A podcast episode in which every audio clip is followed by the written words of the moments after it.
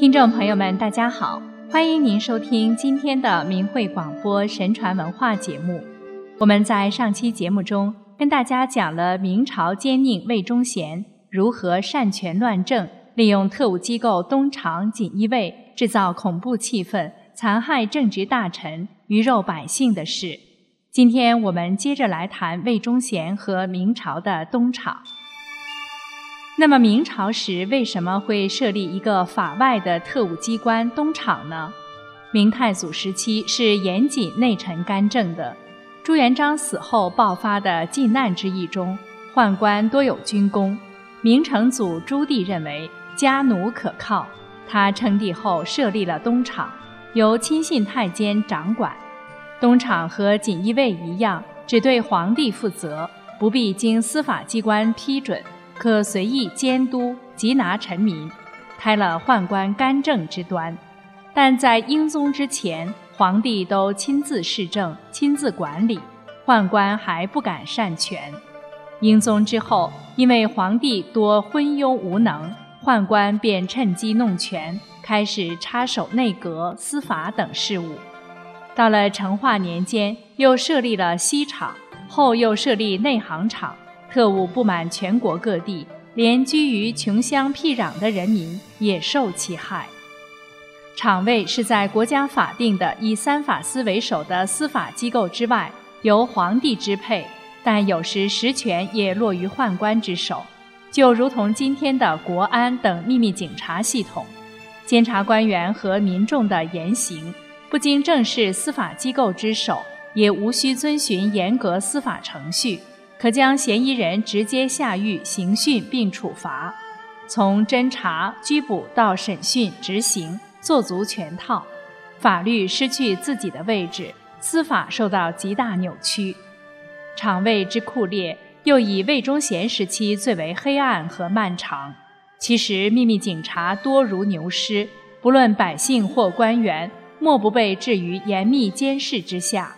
当然，厂卫监控更多的还是官员、士人中的持不同政见者，而且一人犯忌，亲朋好友接受株连。魏大忠被逮，有司不通知其家属所系何地，大忠的儿子只能偷偷跑到京师，想刺探父亲的消息，还得变姓名、逆旅舍，昼伏夜出。周顺昌被下诏狱，朱祖文进京访周的朋友。战战兢兢，如新娶之妇，和人接洽，只在萧寺古庙之中。信件常折成指头大小，藏于鞋袜或糊于臂间。然而，无论作恶者多么位高权重、不可一世，因果报应却是绝对的真实不虚。富贵荣华如昙花一现，转眼间上天的惩罚就到了眼前。魏忠贤某年过生日，忽然来了一个道人。道人一手拿拂尘，一手持藤杖。见到魏忠贤后，厉声痛骂：“我与公公你久别之后，今日才得在此相见。现在你富贵已极，怎么就把我给忘了呢？你能欺君欺人，难道还能欺天吗？你这猪狗不如的家伙，我还要看着你将来被千刀万剐呢！”随后，他两袖浮空一甩，顿时就消失不见，大家都惊讶不已。天启七年八月，熹宗病死，其弟弟信王朱由检继位，即是崇祯帝。魏忠贤还想继续控制崇祯帝，但没有得逞。崇祯皇帝继位不久，就把荣氏赶出皇宫，同时各地官民上本论魏忠贤之罪的，竟达数百本。崇祯片纸不移，亲自批阅，看到阉党所为令人发指，不禁动怒，下诏擒拿魏忠贤等人，抄没家产。十一月，魏忠贤被免职，折发凤阳守祖陵。之后，又命锦衣卫擒拿魏忠贤。魏忠贤行至途中，接到密报，自知末日已到，生不如死，于是悬梁自尽。崇祯下令凌迟魏忠贤尸体，悬其首级于河间示众，又下诏在宫中浣衣局杀了荣氏，同时斩杀了许多魏党党羽，抄没他们的家产。魏忠贤畏罪自杀后，还被碎尸万段，完全应验了道人的预言。魏忠贤真的被千刀万剐了。不但如此，那些助纣为虐的秘密警察们都没有好下场。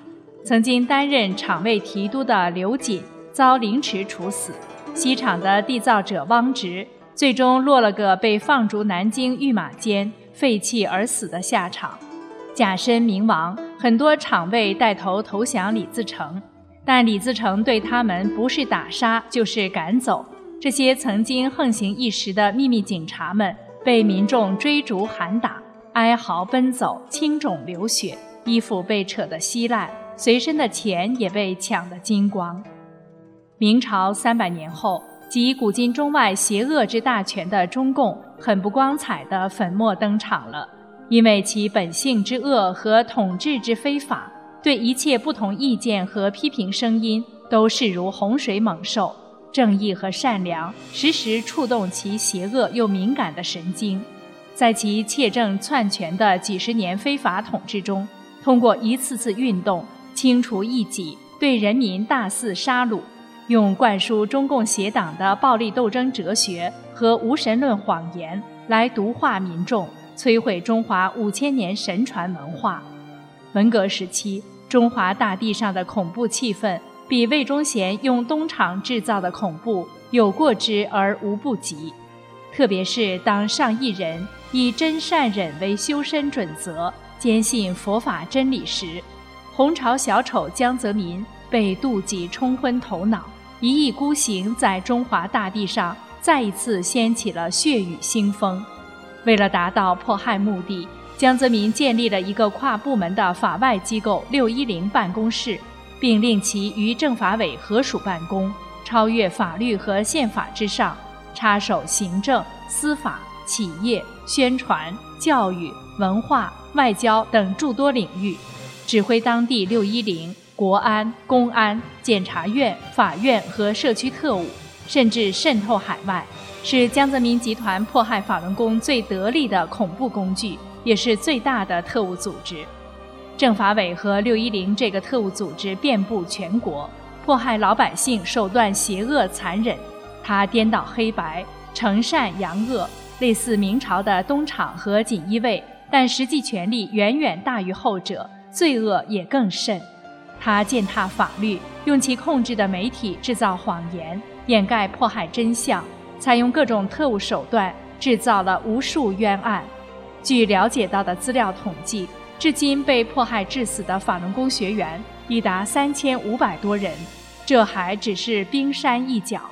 更有甚者，多年来不仅酷刑迫害法轮功学员，更活摘法轮功学员的器官牟利，这被称为是这个星球上从未有过的罪恶。为迫害法轮功。中共曾动用国家财力的四分之一，在迫害修炼真善忍的好人的同时，中共宣扬假恶报，官员贪腐遍地，社会道德沦丧，百姓民不聊生。政法委维稳过程中形成的各种社会不稳定因素，让中共的维稳费达七千亿人民币，并连续三年超过了军费预算。随着越来越多的民众了解了真相。更多有识之士要求立即停止迫害法轮功，废除政法委六一零这个祸国殃民的特务组织，解体中共邪党。迫害法轮功的元凶在多国被起诉，参与迫害的各级官员和恶警特务等遭恶报者无计其数。冥冥之中皆有定数，善恶到头，报应就会来临。魏忠贤及东厂锦衣卫们的昨天。就是江西血债帮们的明天，历史的前车之鉴，就是要帮助人们在当今这个历史的紧要关头分清是非善恶，从而做出正确选择。在是非善恶的真相面前，每一个人都要做出这个选择，那是关系到你的未来的生死存亡的大问题。好了，听众朋友，心语感谢您收听我们今天的节目，下次时间再会。